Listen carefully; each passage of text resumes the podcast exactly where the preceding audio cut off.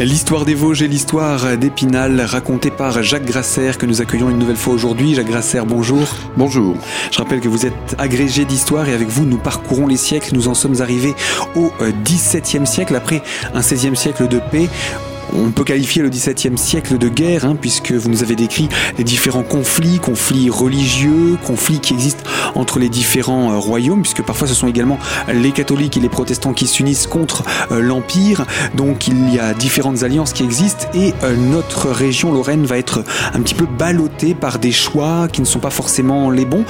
comment est-ce que ces, ces conflits ouest-européens vont avoir un impact sur notre territoire et, quand est-ce que ça va arriver véritablement Quelles sont les dates qui nous concernent Alors nous, on va être touchés euh, à partir de 1631, 1632. Euh, le duc de Lorraine, euh, Charles IV, fait, disons, une diplomatie un peu brouillonne. Il bascule d'un bord à l'autre. Et finalement, la France entre en guerre aux côtés des protestants contre les impériaux. Euh, Charles IV, catholique, dans le duché de Lorraine catholique, va se ranger du côté euh, des impériaux. Donc, en fait, contre les intérêts de la France. D'où des occupations successives des duchés par la France, et puis des sièges et des destructions.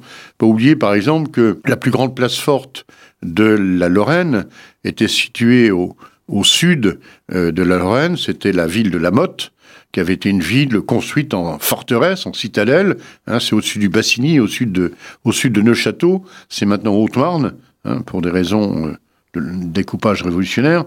Et euh, cette ville de la Motte est assiégée par euh, les Français, les troupes de Louis XIII, dès 1634 elle est prise, elle capitule, et puis on va rester là. Et dix ans après, ça recommence, nouvelle expédition française. Euh, donc 1644. Cette fois, la ville est à nouveau assiégée toujours par ces armées françaises. Elle va être prise et malgré les promesses, elle va être cette fois rasée totalement. Hein, et quand on va sur ce site de cette malheureuse ville, totalement rasée, Hein, on voit encore l'emplacement des, bastions, on voit encore des caves, hein, on voit encore l'emplacement de l'église. Et quand on va dans les villages autour, il y a tout un tas de reliques de cette ville qui était quand même forte de peu près 3000 habitants. C'était pas, c'était un village. Et euh, l'église euh, du village d'Outremécourt, qui est en bas de la colline de la Motte, est construite en, forme géométrique d'un pentagone, euh, reflétant en fait la forme de la ville euh, qui est morte sur la colline. Donc voilà, c'est quand même des, faits quand même très importants. Et euh, cette guerre, ces guerres, ces expéditions guerrières, parce qu'il s'agit d'expéditions, puis après d'une occupation administrative, euh, vont avoir des conséquences euh, absolument terribles. Euh, D'abord, euh, c'est évidemment des morts, bien sûr, mais c'est aussi euh, l'exil des populations. Il faut bien imaginer que les armées, quelles qu'elles soient, qu'elles soient amies ou ennemies, euh, se fournissent sur l'habitant. Euh, l'hiver, la guerre généralement s'arrête et on loge chez l'habitant. Il n'y a pas de caserne. Les, les, les, troupes se fournissent sur l'habitant. Évidemment, on pille, bien sûr, on pille, on saccage, etc. Et donc, les populations, devant cet état de fait qui dure, parce que c'est, il faut pas oublier quand même que on a des conflits successifs pendant quasiment un siècle. Donc, au bout d'un moment, les gens s'en vont, les rescapés s'en vont dans des contrées euh, plus calmes et surtout dans des contrées où ils pourront se nourrir. Parce que qui dit guerre dit pillage, mais dit aussi euh, bah, absence de paysans dans les champs pour euh, planter, etc. Ne parlons même pas des animaux qui sont évidemment eux-mêmes euh, euh, pris par les armées, et donc il y a un état de disette, de famine qui s'installe. Hein. On a compté des cas de, euh, de, de, de, de gens qui déterrent des corps pour les, pour les manger. Hein. Donc les populations, c'est l'exode des populations civiles. Une, une, ville comme Épinal, par exemple, entre 1630 et 1650, va perdre probablement à peu près, on imagine, à peu près 80% de sa population. Hein. Euh, donc le, au siècle suivant, ben, il faudra penser repeupler, pas seulement par des naissances, mais en faisant revenir euh, des populations à l'intérieur de ces provinces sinistrées. Quand je dis ces provinces, c'est à la fois euh, évidemment la Lorraine, mais c'est aussi l'Alsace et la Franche-Comté. Donc voilà la situation. Alors à ceci s'ajoute évidemment la, la reprise d'épidémies. Parce que qui dit population euh, affaiblie euh, par le manque de nourriture, euh, qui dit aussi circulation très importante des hommes, les armées, les gens qui partent en exode et qui traversent des régions où il y a des foyers endémiques de, maladies graves, comme la peste par exemple, hein, la peste bubonique ou la peste noire, ces maladies vont se répandre facilement dans ces contrées euh, affaiblies.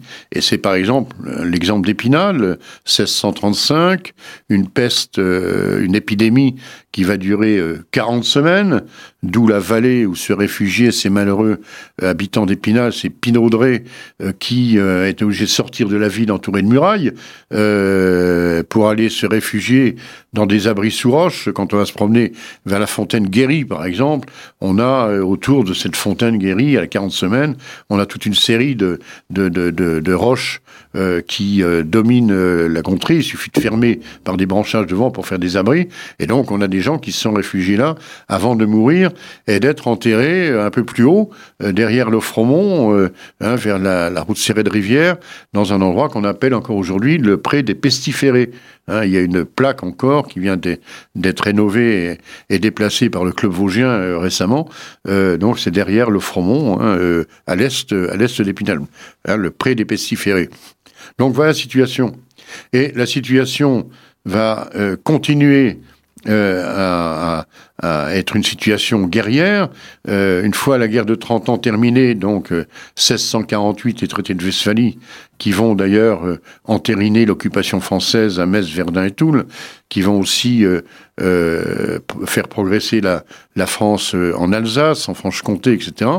Ces traités étant signés, la guerre va continuer avec l'Espagne encore une dizaine d'années, jusqu'en 1659, la paix des Pyrénées, et puis bah, le règne de Louis XIV commence, et va y avoir quatre guerres successives jusqu'en 1715, pour euh, des raisons euh, multiples et variées, mais où la Lorraine se trouve souvent euh, au milieu, en fait, de la route des armées. Donc c'est là où les armées françaises vont s'installer, vont occuper, Nancy va être occupée, etc.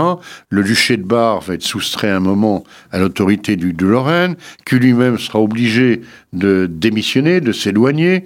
Enfin bref, et puis il y a toute une saga familiale derrière dans, les, dans laquelle on ne rentrera pas, mais euh, une ville comme Épinal, par exemple, va subir de plein fouet ces expéditions, puisque euh, le, le, la ville va être assiégée euh, à plusieurs reprises, 1651 par exemple, mais aussi surtout 1670, alors qu'en 1670, là, il n'y a pas de guerre occupant la France, mais la France va à nouveau occuper parce, pour des raisons en fait de, dues à la diplomatie un petit peu un petit peu, euh, disons, vindicative et euh, bizarre euh, du duc Charles IV. Et donc, 1670, la ville d'Épinal comme la ville de Châtel vont être assiégées, et ça va se traduire par la dernière prise du château d'Épinal et sa destruction par la mine, sa destruction avec des tonneaux de poudre noire, et puis son engloutissement, comme Châtel-sur-Moselle, par des milliers de mètres cubes de terre amenés par des corvées. Hein. voilà, et sans qu'il faudra attendre quasiment trois siècles pour commencer à, le redécouvrir tel qu'on le voit euh, aujourd'hui. Mais son destruction massive, destruction de murailles, destruction de portes euh, de la ville, et c'est seulement euh, au début du XVIIIe siècle, avec le, règne de Léopold, que euh, la ville va commencer lentement à se relever. Et eh bien voilà donc pour cette présentation. Bien entendu, il nous reste encore à découvrir l'impact sur la population au niveau local, puisque euh, la commune d'Épinal va payer un lourd tribut pour ces conflits du XVIIe siècle. La ville va perdre son château, ses murailles, etc.